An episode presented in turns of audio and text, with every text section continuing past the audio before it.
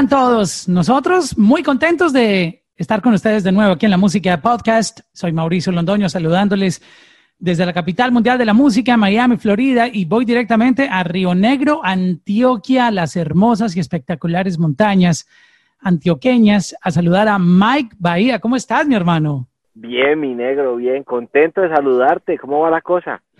Muy bien, contento de verte este, en el campo. Qué envidia poder estar ahí en ese ambiente. Eh, ahí es donde tú publicas este, los videos y todo en social media con los animalitos, toda esa, esa buena vibra que hay ahí.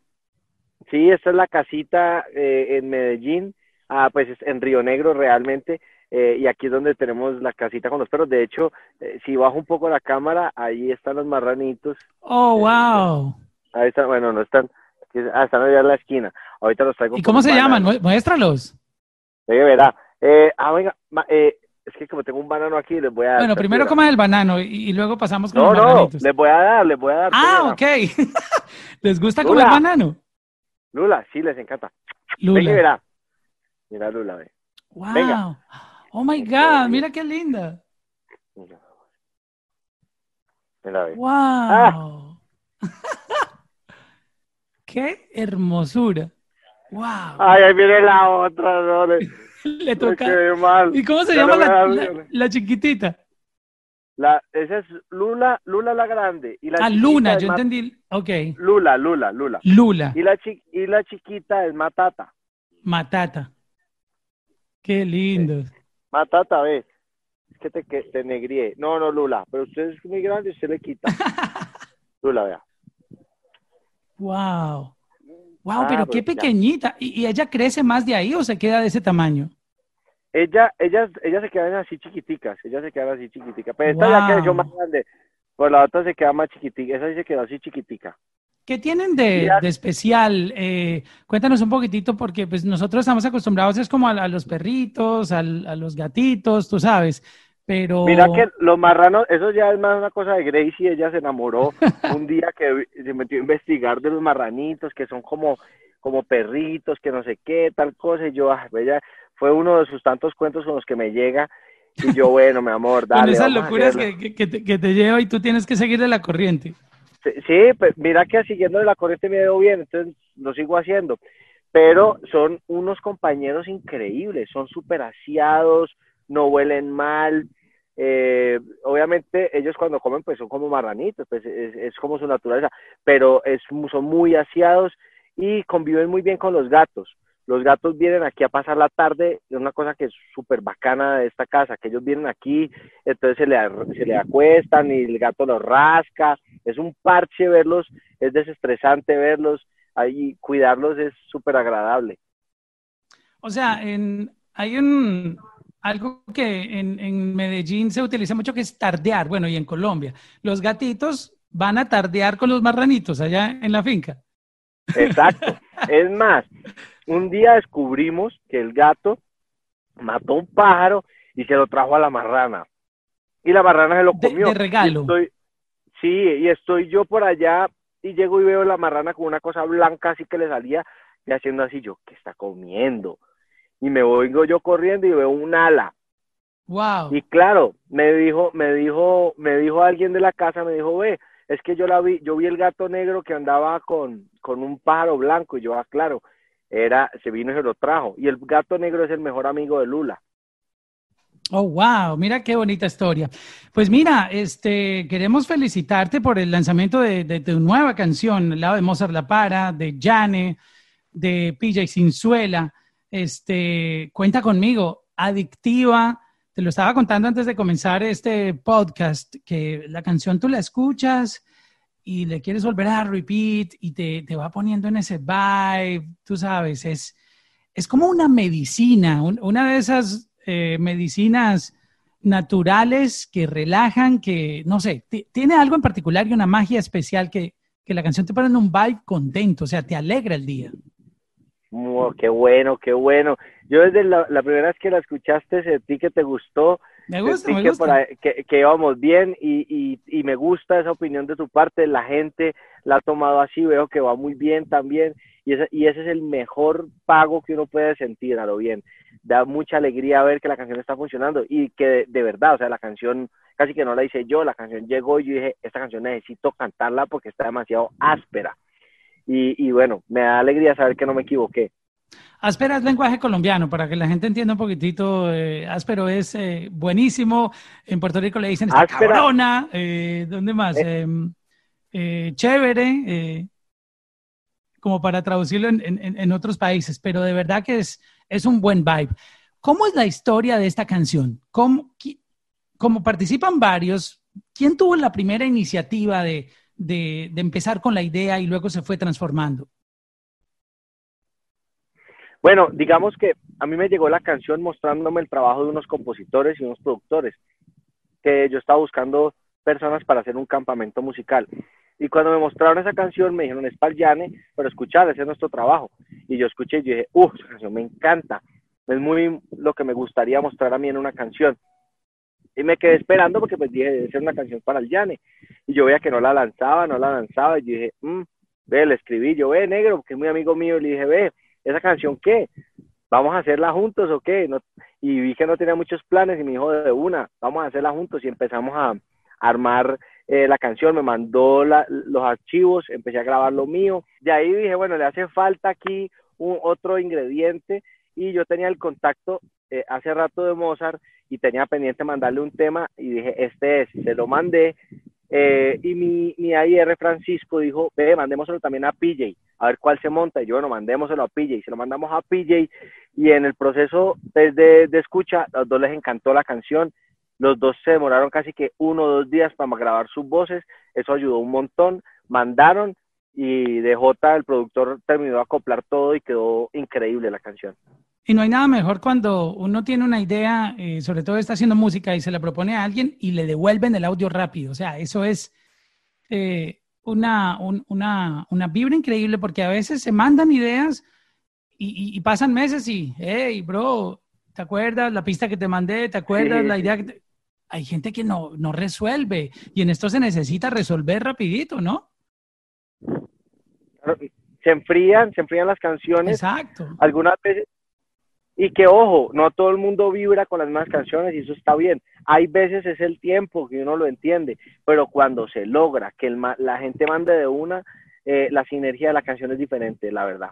Y en esta canción pasó eso, todo el mundo resolvió rapidito rapidito todos, todos, todo el mundo le metió como era. Oye, cuéntame la historia de, cómo conociste tú a, Mozart La Para, este, que le, da un picantito y un sabor bien, bien especial al track. Sí, bueno, Mozart lo conocí en Dominicana, era la primera presentación de Gracie ante los medios eh, en, un festival que se hacía allá. Y bueno, eh, yo la iba a acompañar, el evento era, yo la acompañaba en guitarra, tan, tan, tan, eh, una canción de ella, de ahí yo me bajaba porque eh, soltábamos una pista para que ella bailara un poco y cantara una canción que era más movida, y de ahí yo me volvía y me subía y cantábamos una canción juntos en guitarra. Bueno, cuando me bajé, me encontré a Mozart abajo, y Mozart me dice, eh, ¿tú, tú cómo, cómo la ves para yo, yo subirme a cantar contigo? Y yo le dije, de una, pues a mí me dicen Mozart. ¿Y por qué quería, porque quería subirse a la tarima él? a improvisar, a improvisar. Ok, porque él le gusta, es rapero además. Él le gusta, claro, él me dijo, yo quiero, yo quiero, yo, claro, invitado, brother, bienvenido. Pero Gracie es de la, eh, estaba empezando y ella es de la escuela de la actuación. Ella, ella le gusta todo ensayado, estudiado. Sí, no improvisar, no improvisar. claro, yo dije, Dios, esto va a ser difícil. Y yo, bueno, a la de Dios. Y yo llegué y me subí y en el micrófono llegó yo. Ella pensaba que ya íbamos, no, y esta canción. Y yo, no, no, mi amor, espérate. Y le quito el micrófono y ella me mira como que te voy a matar. Te voy a matar. Te dije que hiciéramos, porque me lo advirtió, mi hijo, hagamos las cosas bienes allá. Esta noche duerme en el sofá. Sí, llegué y, me, y, llegué y, me, y justo allá, en Dominicana. Y bueno, llega, llegó yo y le cojo el micrófono y digo, Mozart la para. Y todo el mundo, ¡guau! que ella ni lo, yo creo que ella no conocía tampoco a Mozart. Y yo dije, ay, Dios mío, me va a matar. Pero cuando empezó este man a rapear, yo, yo tengo un ciclo armónico y empezó a rapear, brutal, brutal. Y después ella tiró el coro de su canción porque estaba haciendo la armonía de su canción. Entonces, bueno, fue una cosa muy bonita y así lo conocimos. Wow, ¿y qué canción era esa que estaban haciendo en vivo? ¿Recuerdas? Estábamos, estábamos haciendo, eh, creo que era una error, sí, creo que se llamaba error. Ah, no, más fuerte, más fuerte. Cuéntanos, esta canción, ¿qué mensaje trae? Cuenta conmigo, bueno, eh, el nombre es un poquito, da a entenderlo todo el concepto del track, pero pero ¿qué, qué idea detrás tiene? ¿Qué, mensaje especial tiene Cuenta conmigo? Es una canción muy ligera, muy digerible y que diría yo de las más sinceras que tengo, porque lo más bonito que uno puede regalar sinceramente es el tiempo. Diría yo que las cosas no las compras, como dice Mojica, con plata, sino con tiempo. Ese es el mensaje de Cuenta conmigo, te regalo mi tiempo, mis horas. Wow, y, mucha gente no valora eso, ¿no? Eh, creen que ah, las personas van a estar ahí siempre o que las dan por, por seguro, ¿no? Toman eso por seguro y, y no aprecian el valor que tiene cada minuto, cada día, cada noche, cada despertar que una persona te regala, ¿no? O en, el caso de una amistad, de que siempre esa persona está ahí cuando tú necesitas un consejo o necesitas que alguien te escuche, ¿no? Claro, yo creo que lo más valioso que puedes darle a una persona es tu tiempo. Eh, y eso es una cosa que, pues como decía Mojica, compramos las cosas con tiempo, no con dinero. Exacto. Quiero compartirle un poco a la gente la historia de, tu carrera para que se inspiren también escuchando cómo tú has ido escalando poco a poco y, conquistando el mundo con tu música. Obviamente sabemos que desde que cuando comenzaste hasta este momento, pues has logrado muchos avances importantes y te esperan grandes momentos en tu carrera. Y Aprovechamos este momento para inspirar nuevas generaciones de artistas también y contarles un poquito todo este camino que tú has recorrido. ¿Cómo tú comenzaste en este negocio? Bueno, comenzar, yo, yo pensaría que desde el colegio, desde que uno empieza a enamorarse de la música, es un comienzo, pero el comienzo como Mike Bahía fue con, gracias a Dios, una gran canción. Creería yo que la parte difícil estuvo antes de encontrar esta gran canción cómo encontré la, e, e, el, concepto, el, cómo decidí la primera vez que me iba a dedicar a esto. Aproveché este reality de la voz. Eh, ya venía cocinando un poco mi marca, lo que quería hacer, cómo quería que se viera Mike, cómo me imaginaba eh, dentro del escenario musical. Pero, me iba a ¿quién eras tú en ese momento? ¿Qué hacías exactamente? Eh, ¿Trabajabas independiente? Yo estudiaba, yo estudiaba, estaba terminando mi universidad, eh, pero trabajaba, eh, vivía en Bogotá y conseguía plata trabajando en los bares, cantaba en, los bares, entonces cantaba el miércoles, cantaba el viernes y el sábado. ¿Y qué canciones tú cantabas ahí en, el bar?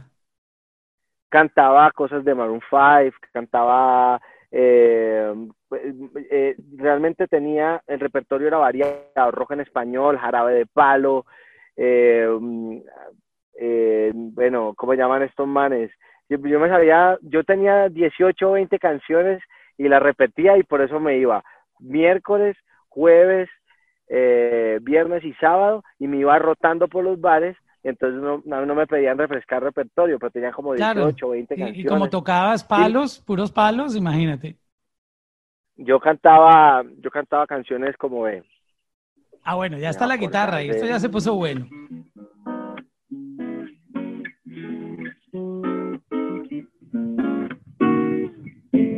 I have about you. Oh, oh, oh. Oh, oh, oh. Oh, oh, oh, oh. I, I was so high I did not recognize the fire burning in her eyes, the chaos that control my mind. Oh.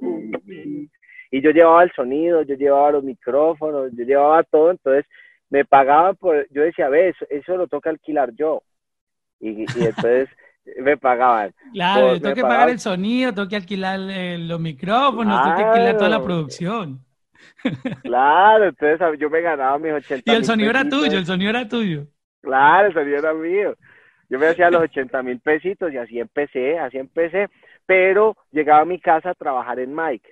Entonces cogí una guitarra con mi hermano y la, una guitarra la compré por internet, una guitarra muy bonita, y la empecé a pelar, la empecé a raspar para lograr hacer algo así.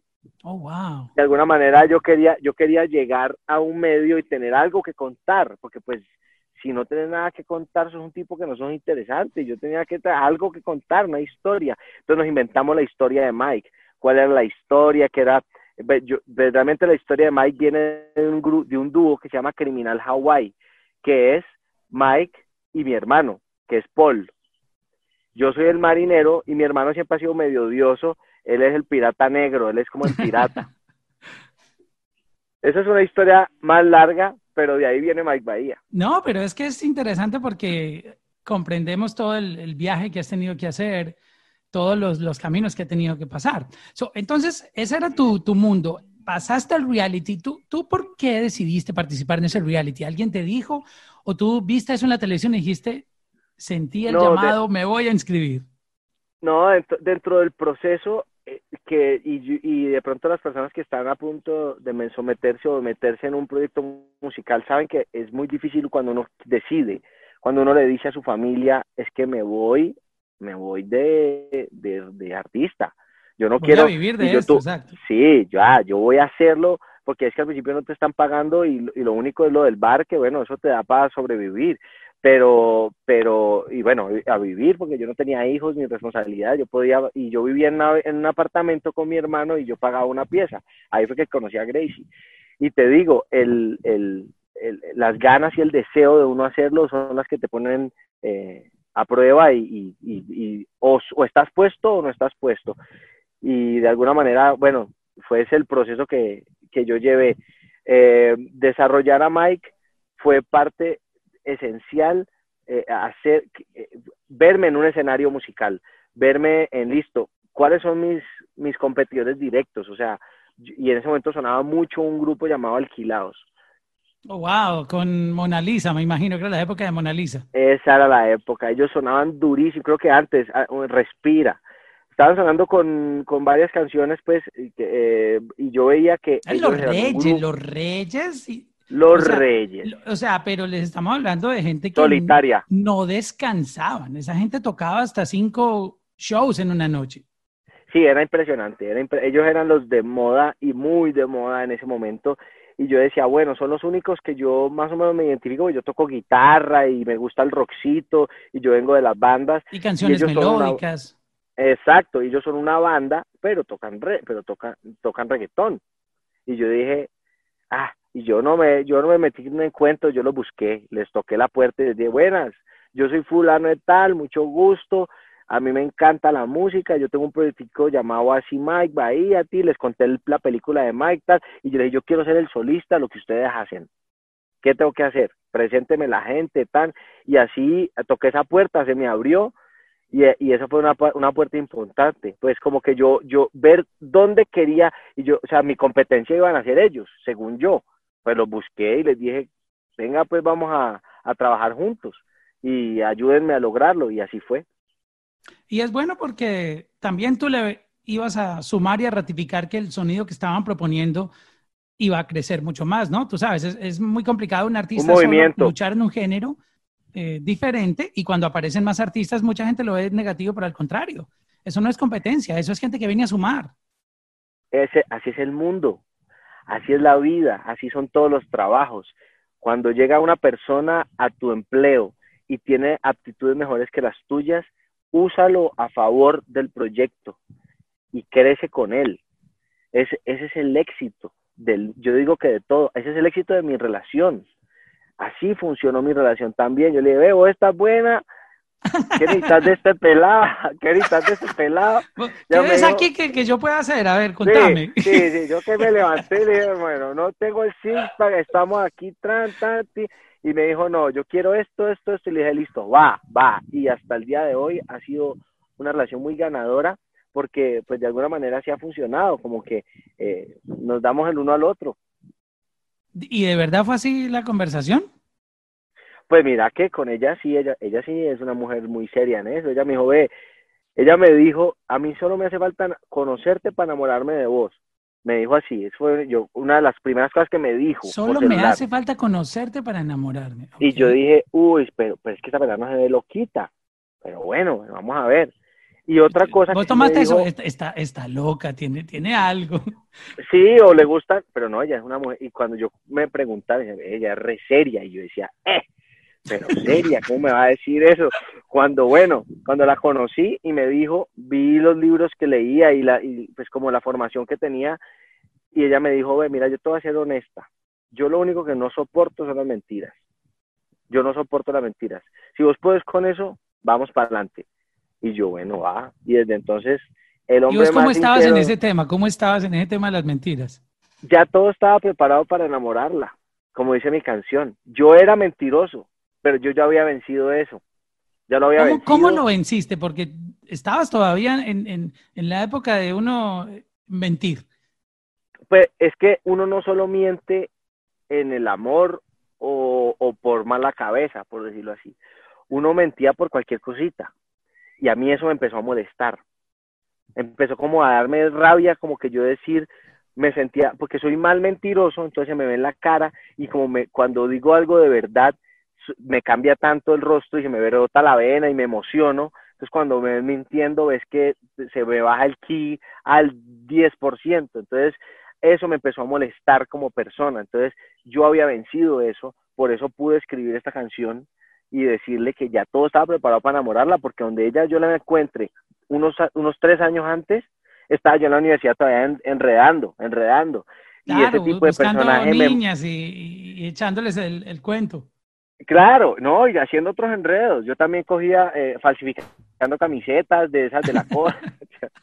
no, pero mentira, pero cosas, e, ese tipo de mercancías y cosas comprándole que este trajo de China, que no sé qué, y enredando y no y le cogí fastidio a eso, como que dije, ah, es que esto no, esto no es bacano, esto no es chévere. Y lo entendí con los años, como que no sé si es la madurez la que te enseña ese tipo de cosas. Cuando ella llegó a mi vida, dije, ve, donde me cojas hace tres años, aquí no pasaba era nada. Y de ahí es donde sale, tengo que decirte que antes que llegaras ya todo estaba preparado para enamorarte. Literal, esa es la historia de ese verso. Wow, estás hablando de, de Buscándote. De Buscándote de la canción que me trajo tanto éxito. Oh, mira cómo está. Mira cómo se conecta. Wow, e, e, está bueno, está buena esta historia. Eh, sí. Estabas tú buscando crear un personaje, tu personaje de, Mike Bahía, el que tanto visualizabas. Y ese personaje iba a necesitar un palo para poder pisar duro. Y, y te llega a la vida el amor. Tú no sabías a dónde iba a llegar esa relación, pero te llega el verdadero amor. Y aparte, te trae de regalo eh, lo que tanto tú soñabas como artista. Eso es un bombazo.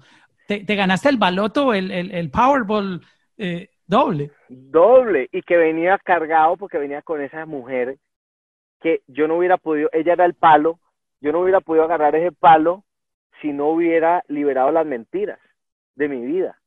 Es una cosa, o sea, y que realmente es una cosa tan sencilla, pero que es tan importante porque si vos lo haces, no lo dejas de hacer nunca, no lo dejas de hacer en ningún momento.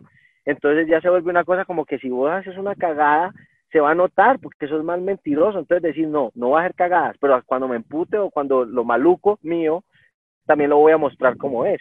Y cuando lo empezás a mostrar como sos, te empieza a molestar a vos también y empezás a mejorar incluso en, tu personalidad. Y eso me ha pasado con ella constantemente. Y por esa película es que yo no me he casado, porque yo digo, que yo sigo creciendo con ella, porque con ella descubro cosas de la personalidad mía que pueden ser mejores. Entonces, como, premio, cuando tenga esas cosas, me voy a casar. Bueno, el, matrimonio es cuando tenga mi casa. Y mi casa ya la estoy haciendo, entonces cuando la termine, traque. Estoy aquí callado.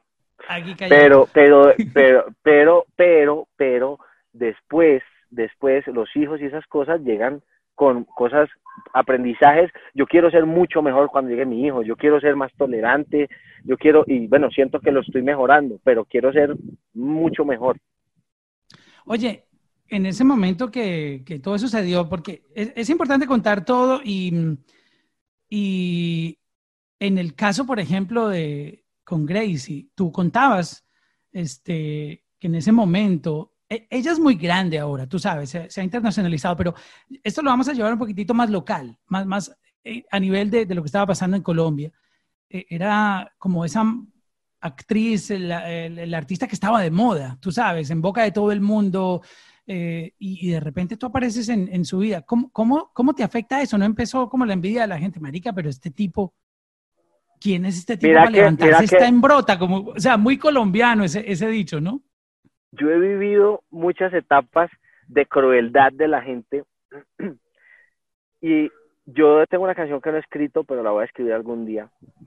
Y, y, sé que a las mujeres no sé si es bueno ser tan bonitas, porque a mí me toca ver. Y cuando yo inicié con ella, yo siento que yo era imperceptible para muchos gavilanes polleros. Me veían chiquito.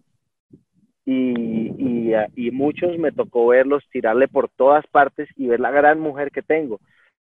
Y ese tipo de cosas pues solo las pude ver yo. Y incluso ese es el tipo de cosas que yo digo que difícil ser una mujer bonita porque le llega lo bueno sí porque no puede decir uno que no le llega ay se me subió un bicho.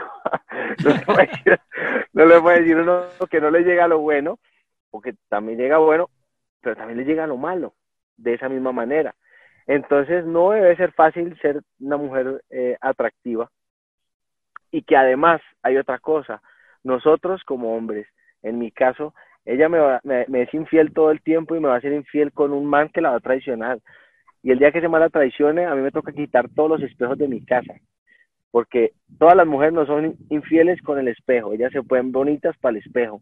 Y cuando se empiezan a ver feas o viejitas, que ellas ya no, ya, yo, si ella necesita que yo le quite el espejo, se lo va a quitar, ¿sí me entendés? Pero, pero ese, ese es como la reflexión que siento de parte de lo que viví en esa época, como que eh, sí, fue, sí fue muy difícil, al principio me, me tiraban lo que vos decís, como este man con esa mujer tan... Que me enamoré de una mujer que simplemente, hasta si conocía la historia, ella fue la que estuvo casi que decidida a enamorarse de mí y pues yo no me iba a resistir, ¿sí me entendés? Eh, pero, pero, pero no es, no es como que yo quiera lidiar esta pelea simplemente porque y me, yo, yo me sentía en la mitad, literal, o sea, como que ella era una mujer tan tan apetecida que yo me sentía en la mitad de esa situación y yo decía, qué pereza, si yo no quiero estar aquí, yo me corro y te enfrentas vos con ella, que ella está claritica de qué es lo que quiere. Y así me tocó más de una vez y descubrí que tengo una mujer maravillosa a mi lado y que y me enseñó, me enseñó a cómo es que se hace, ¿me entendés? Yo no puedo ser menos firme que ella. Ella, en una entrevista que yo vi, ahora me hiciste recordar, dice que, que le gustó de ti fue que tú no, no eras eh, una persona, eh, vamos a usar una palabra que puedan entender en muchos mercados, porque hostigoso en Colombia sí lo entendemos, hostigoso es el tipo que está ahí escribiendo, hola, ¿cómo estás? Intenso, tú sabes, encima y todo el tiempo. No, que le gustó fue que tú, tú eras como un poquito indiferente, como que eh, muy serio, muy, ¿sí me entiendes? No, no, no el tipo que está ahí encima eh, retacando, esta palabra, retacar es ser, ser intenso. Intenso. ¿Eso fue una estrategia o, tú estabas así relajado? No, estaba en un momento de mi vida donde ya me había, había terminado una relación anterior, le estaba dando su tiempo también.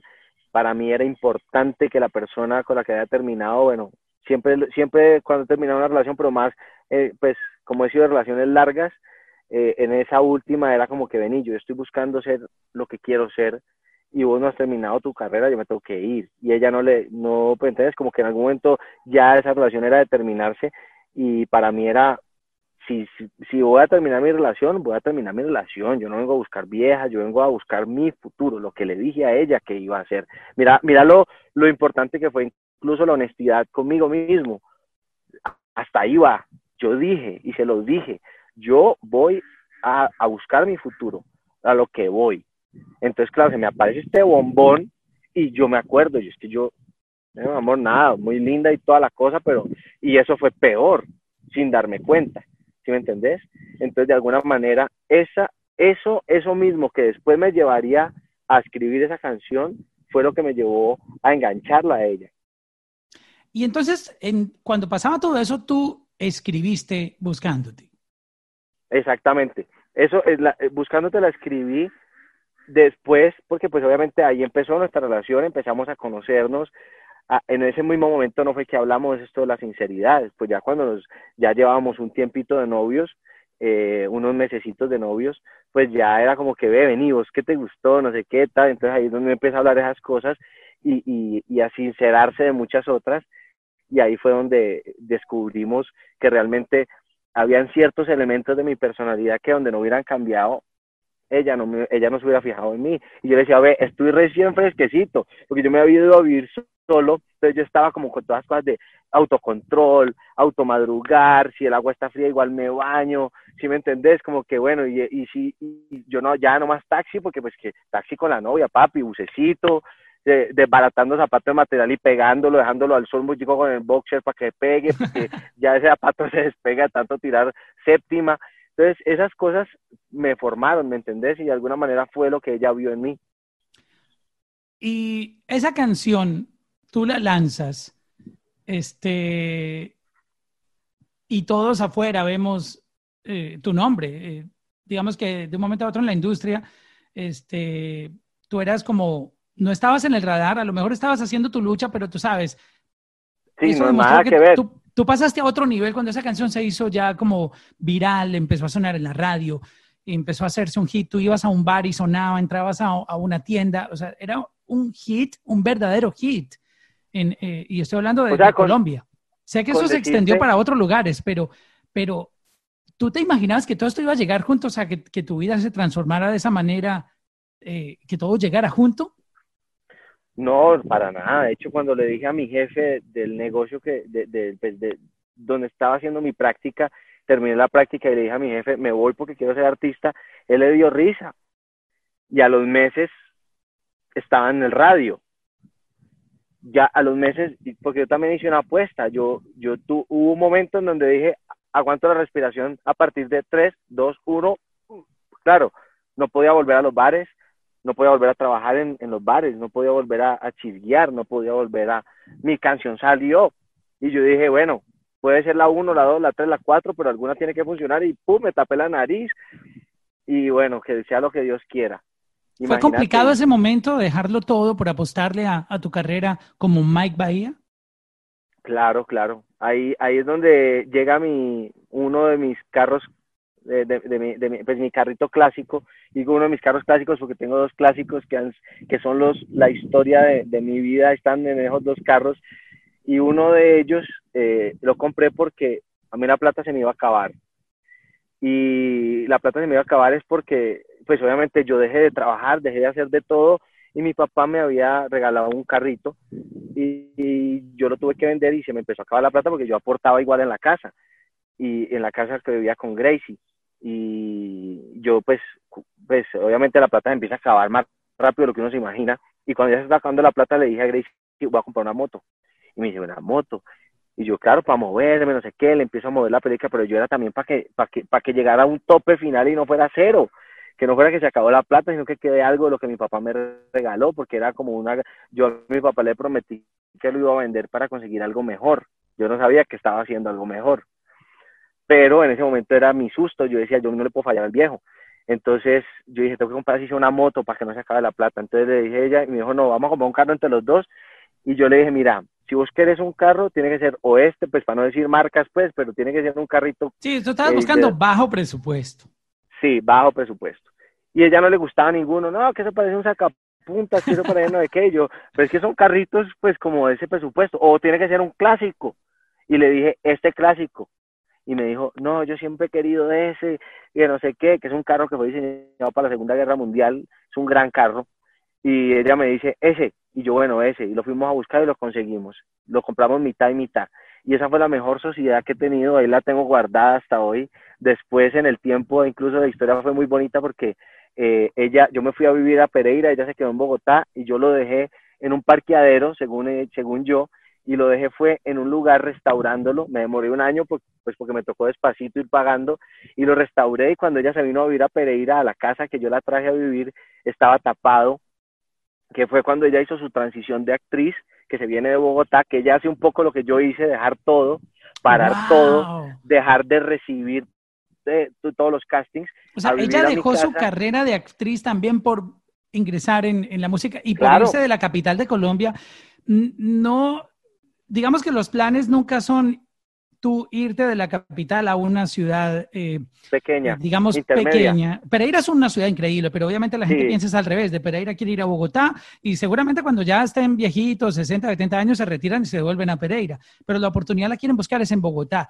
Y Gracie, estando en, la capital de Colombia, donde se realizan todas las producciones de televisión más importantes, tú sabes, la, la gran capital, irse para Pereira contigo, wow, y yo me fui, yo me, yo me había ido hace un, hacía como casi un año, yo vivimos separados casi un año, y yo llegué a un apartamentico así chiquitico, bueno, todo, y fui haciendo mi proceso, como Mike empecé a crecer, y yo dije, la única manera de traerla es en una casa, porque los perros, no sé qué, ella siempre ha querido una casa, y me la alquilé con el propósito de traerla, y me traje el carro, lo tapé todo, y la traje de vacaciones un día, y ese día le dije, eh, me prometió que se iba a venir a vivir, pues como que iba a dar el paso, hicimos pues como todo el plan, toda la estrategia, y le dije, vení, quiero que destapes tu carro, y yo como que llevas como que cuatro horas en la casa y no has destapado tu carro, no lo ves hace, hace un año, y llega y me dice, ay, bueno, tal, no sé qué, las mujeres son más descuidadas de eso, pero yo era como que necesito que lo vean, y cuando lo destapó, claro, nosotros cuando lo fuimos a comprar lo vimos en la foto negro, y era azul muy oscuro, y yo agarré y se lo y lo y lo pues lo restauré todo y quedó negro mate eh, quedó espectacular el carro. Obviamente la cojinería no se la cambié porque eran nuestros asientos olían, tenía nuestros pelos de nuestros perros todo. Eso se lo dejé así pero quedó divino ese carro y, bueno ahí, ahí, empezó nuestra historia otra vez juntos. Wow mira qué bonito eso. Y y ella a lo mejor también en ti encontró esa motivación para tomar su decisión e irse por la música, ¿no? Al, ver que tú también te lanzaste a volar y abriste las alas sin miedo, te tiraste, ¿no? de, las alturas, sin paracaídas. Sí, yo le dije a ella, mira, eh, yo tengo dos opciones. En ese mismo carro, me acuerdo, un día en un trancón de Bogotá le dije, ve, em, yo tengo dos opciones. Porque yo vi mi vida y dije, tengo dos opciones. O me hago rico siendo tu manager porque siento que puedo hacer más por vos hoy o intento ser artista. Tenía 25 años. Dije, o le dedico 5 años a ser artista. Si no pasa nada, me puedo, me puedo acomodar en dos años trabajando en lo que sea. Pero quiero contarte ese plan que tengo. Y me dijo, no, ser artista, me dijo, tenés que ser artista. Así se hace el, metésela toda y ella también fue la que me empujó a mí. después, después yo le dije a ella, no, y eh, ojo, si algo salía mal cuando te dije aguantar la respiración, estoy hablando de esto. Si algo salía mal, la que iba a seguir pagando la rienda era ella. Me decía, no pasa nada. Y yo decía, no, no pasa nada. Es más, cuando yo me fui a Pereira fue porque le dije, no, no soporto vivir en tu casa, que la licuadora es tuya. Todo, es, todo lo compraste vos, el televisor es tuyo, todo es tuyo. Yo no traje nada a esta casa. Le dije, no, yo necesito mi apartamento de soltero. Cuando le dije eso, ella casi le da algo. Yo, mira, es un término. Sí, se imaginaba que te ibas a meter mujeres ahí. sí, yo le decía, es un término, necesito tener mi casa. Yo salí de mi casa y viví con mi hermano una piecita así. Después, que ahí llegaste vos. Después nos fuimos a un apartamento vos y yo chiquito, pero trajiste vos todo. Y yo no he conseguido nada por mí, déjame yo. Entonces, y, y en parte mis socios estaban en Pereira. Y le dije, yo me tengo que ir a Pereira a revisar, a conocer el negocio, porque después el día de mañana, luego te va por cantar y yo tengo que saber cómo es. Y bueno, literalmente así fue. Literalmente así fue. O también te fuiste para aprender un poquitito cómo eh, funciona la música como negocio, ¿no? Porque lo artístico no tiene nada que ver con el negocio, ¿no? Claro, sí, y que yo tampoco soy un tipo de, yo estudié administración de empresas, yo no soy un tipo como, yo no estudié música, entonces de alguna manera eh, tengo como, pero tengo demasiado amor por la música, pero tengo un conocimiento administrativo que es básico, pero simplemente me da para entender de que, hey, tenés que participar de esa administración para que las decisiones que se tomen en el futuro, que te afectan directamente a vos, pues sean por lo menos tomadas por vos y que te sientas tranquilo de que así es y que no señales a nadie, que es lo mínimo que puede pasar, es que no es, no es nada muy complejo y por eso me fui. Entonces cuando ya, cuando ya me fui, aproveché siempre ese deseo que tuve de construir, de, yo pagar, de saber cómo se, cómo se siente tener una casa, un apartamento, la responsabilidad, lo que sea, no sé. Y ahí empecé a crecer súper rápido, gracias a Dios. Compré otro carro, mi, carro ya del año, no sé qué, mi apartamentico, mi y empecé con el apartamento vacío. No tenía ni, un amigo me prestó un colchón, literal. Y ahí fue donde dije, uy, esto es más duro de lo que me imaginé, porque eh, no tengo cubiertos, no tengo toallas, no tengo sábana, no tengo cama, no tengo nevera, no tengo, y empecé yo a decir, bueno, a crecer y ahorrar, y así empecé, empecé, empecé, y eso me tardó casi un año. Al año ya pude irme a esa casa donde traje a Gracie y la historia fue diferente. Wow, qué, qué, bonita historia. Y la gente ve los resultados, ¿no? Ve ahorita la fama, los ve ustedes en eh, televisión, en la radio, en streaming, rompiendo con todos los números, cada uno con muy buenos números además. Y, pero se pierden todos estos momentos de lucha, de, de, sacrificio que han tenido para poder lograr este sueño. Este, entonces, llegó buscándote y buscándote fue la gallinita de los huevos de oro. Te, te, te dio para, para comenzar tu carrera de verdad, ahora sí, ¿no? arrancó con toda, arrancó, arrancó con tan con toda que fue muy difícil eh, en alguna etapa sostener, pues como había lugares donde querían más de Mike, pero ya no había más canciones, no había, no había, había solo una. Y ese fue el reto más difícil, porque siempre de alguna manera está siendo juzgado. One Hit Wonders. Era, el primer reto es, bueno, ¿con qué vas a salir? Listo, ¡pum! Ah, uy, qué buen, ¡eh, madre, qué buen tema! Después empiezan a pasar los meses y bueno, este man es One Hit Wonder, aquí no pasó nada. Y yo decía, pero ¿qué tiene que pasar? Que yo trabaje duro, es simplemente lo que tiene que pasar, pero igual la gente te está juzgando, pero entonces vos seguís trabajando. Eso es lo único que te hace ganar ese respeto que cada canción la trabajes como si fuera el último sencillo, ah, incluso hasta el día de hoy. Espero que esta, que esta barba esté blanca y seguir trabajando las canciones como si fuera el último sencillo, porque es la única manera de disfrutarte esta carrera, ¿no? ¿Fue fácil tomar la decisión de grabar juntos? De, um, déjame cierro aquí un segundito que se me... Ahora sí. ¿Fue fácil tomar la decisión de, grabar juntos una canción? No lo digo porque, digamos, los dos pueden querer hacerlo, pero las decisiones estratégicas ya son otro, asunto.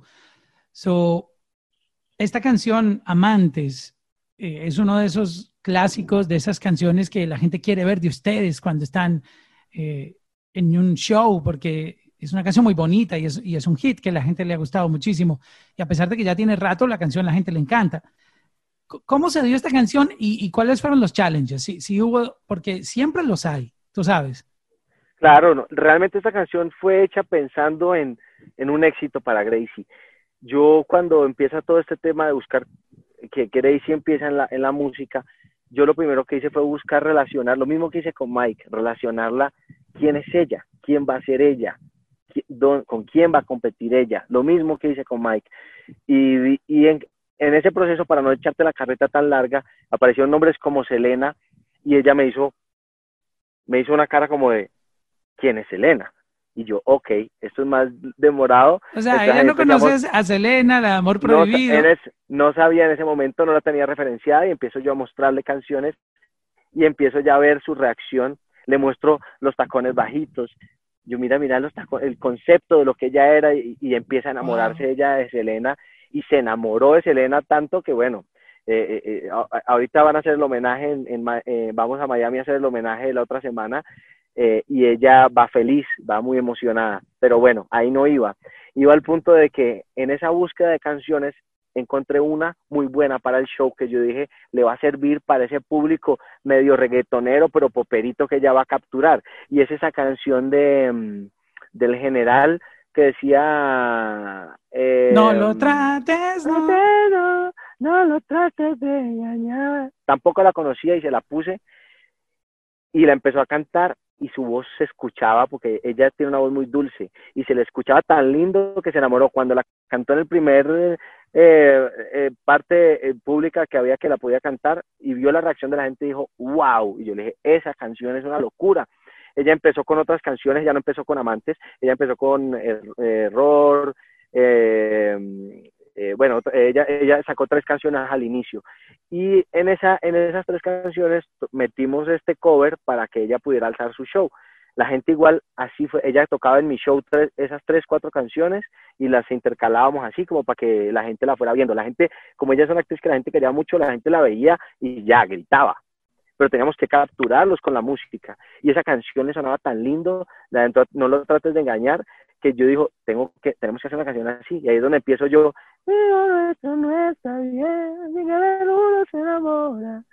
Yo, esa canción no era para mí, era para ella. Y empezamos a armarla. De hecho, el productor no le gustaba, decía, le parecía cursi. Y decía, eso tan cursi. Yo le decía, Marica, se parece a No me trates de engañar. Y además, si lo nuestro no está bien, sin querer uno se enamora. Si contigo yo la paso bien, así sea por un par de horas.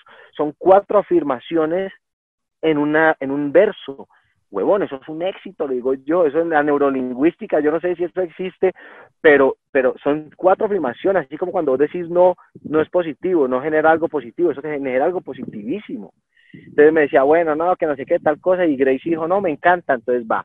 La patrona dijo que iba. Después viene el verso de somos amantes y no sé, y salió, me salió pues obviamente mi tono de voz, que yo en esa época apenas estaba conociendo cómo escribir o componerle a ella, porque su tonalidad es otra, su tesitura es otra. Hoy en día ya lo hace ella, pero en ese momento me tocaba casi que a mí y era difícil, porque ella me decía, me queda feo, no, yo no siento tal, porque era, no era su tonalidad. Entonces en ese caso le gustó tanto como quedó la mía que dijo, no, déjala así. Y por eso terminó yo montado en Amantes. Y esta canción tenía tantos malos pronósticos para no salir que cuando iba, cuando queda lista la canción, yo aprovecho incluso, eh, y voy a ser demasiado sincero, aprovecho casi que mi adelanto eh, editorial para poder coger tiquetes, locura, cámaras y salir para Los Ángeles porque le dije, este video tiene que ser en Los Ángeles. Y nos lo inventamos y armamos todo. Cuando yo fui a ver los números, yo dije, Dios mío, me tocó coger el marranito y tan. Y claro, pero yo dije, no importa, no era para mí, pero era para mí de alguna manera, ¿sí me entendés? Y bueno, así fue el desarrollo, hicimos un gran video, después lo presentamos en la disquera y yo dije, bueno, el mejor de los escenarios para mí es que la disquera lo coja y me tenga que volver la plata del video y yo, todo bien. Pero ninguna disquera lo cogió, ni la mía ni la de ella, porque estábamos a punto de firmar. Entonces dijeron, no, sáquenlo. Nos autorizaron, pero sáquenlo. O sea, y nosotros, bueno, vamos a hacerlo. Y lo sacamos y tremenda canción, tremenda canción. Wow, esta historia hay que, hay que, este podcast hay que hacerle un, una segunda parte porque lamentablemente tenemos que, cortar para que tú sigas eh, en tu media tour, pero eh, vamos a tener que seguir contando esta historia porque está bueno, hay, que dejarlo en... en to be continued. To be continued, exacto. Te felicitamos por, por este lanzamiento. Cuenta conmigo, de verdad que está increíble. Ya tú sabes que nos encanta la canción y gracias por, por estas historias. Esto fue una película completa que merece segunda parte. Gracias, hermano. Pues bueno, seguiré viviendo la segunda parte. Ojalá tenga un poquito más que contarte la próxima vez que nos encontremos. Solo si te digo que me siento muy afortunado de, tener este espacio, de cuando la cuento, me emociono de, de saber que, que no solamente me sirvió a mí, sino que le va a servir a otras personas escuchar esto. Y escuchen muchachos, honestos, sin pasar por encima de nadie, llegan donde les dé la gana. Eso sí, con su compañera, firmes.